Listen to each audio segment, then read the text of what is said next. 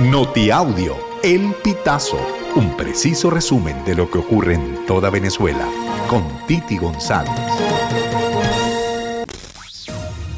Bienvenidos a una nueva emisión del Notiaudio El Pitazo del 17 de octubre del 2023.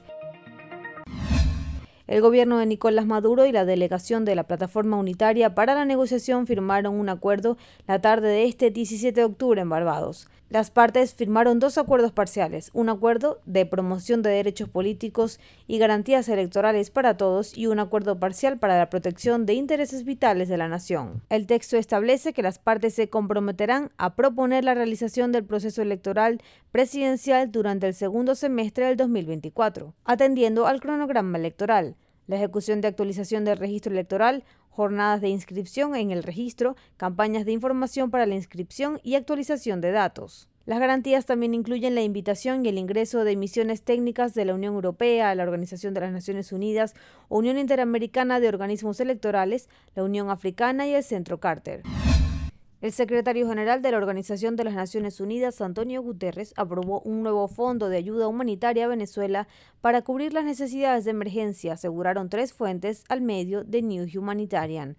Esto ocurre casi un año después de que el gobierno de Nicolás Maduro y la oposición firmaran un acuerdo para crear el fondo, el cual estipula que parte de los 3 mil millones de dólares en activos venezolanos actualmente congelados por las sanciones en el extranjero serán para financiar programas en cuatro áreas, salud, educación, seguridad alimentaria y electricidad.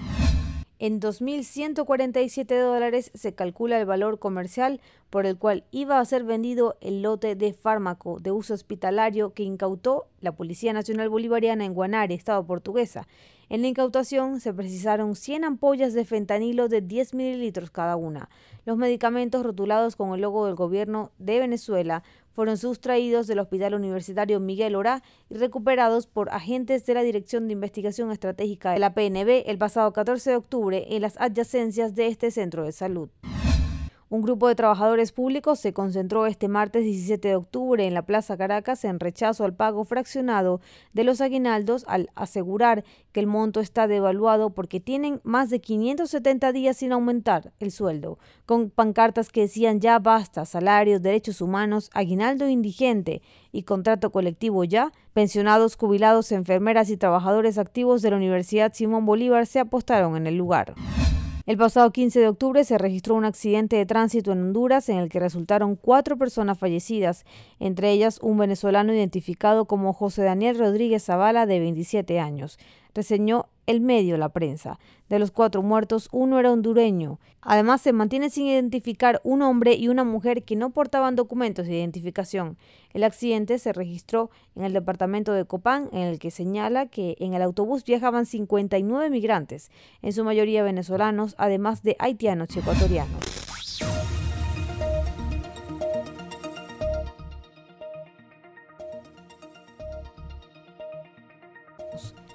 Amigos, así finalizamos. Si quieres conocer más informaciones, ingresa a elpitazo.net.